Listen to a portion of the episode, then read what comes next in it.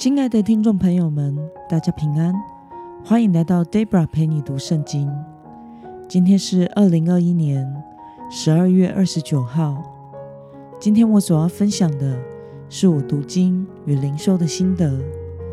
我所使用的灵修材料是每日活水。今天我所要分享的主题是如何管理财富。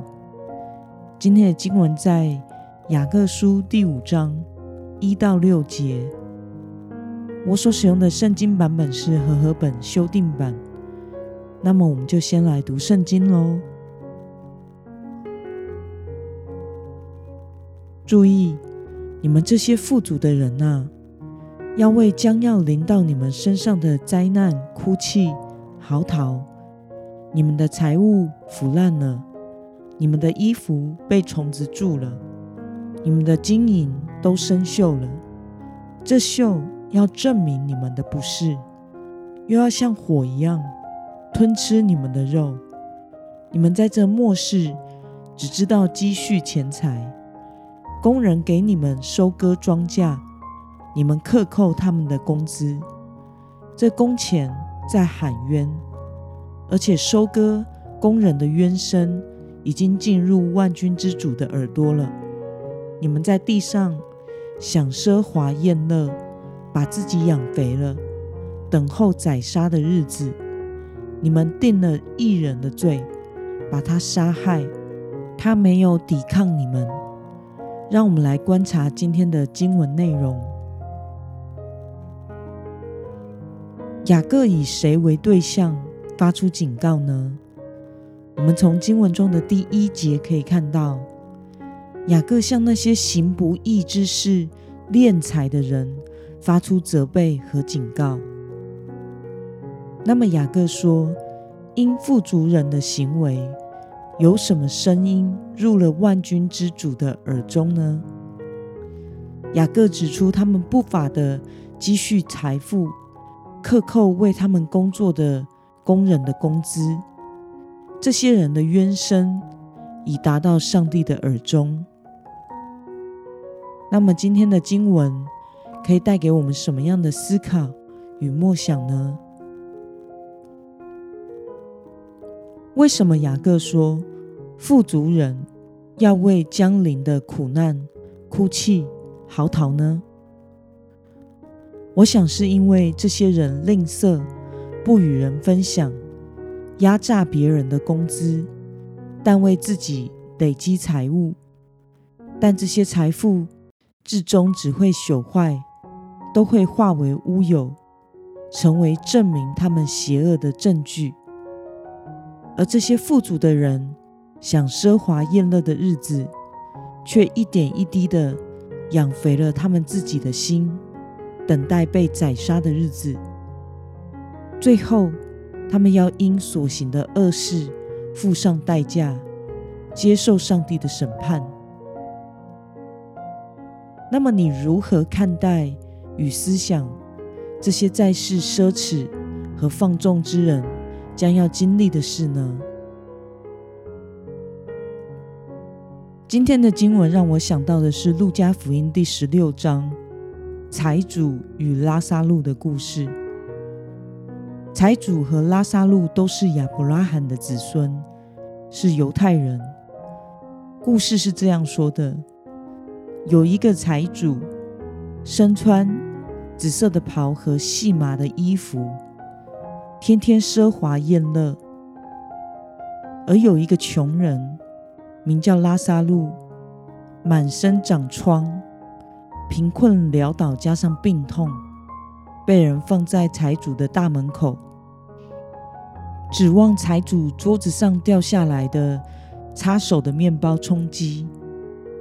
但反而是狗来舔食他身上的疮所流的血。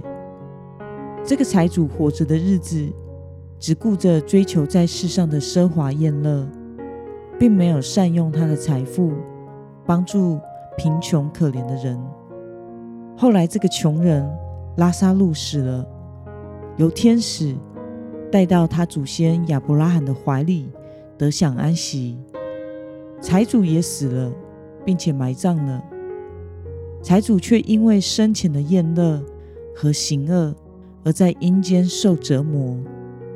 他举目远远的看见亚伯拉罕以及在他怀中的拉萨路，就喊叫的说：“我的先祖亚伯拉罕啊，可怜我吧！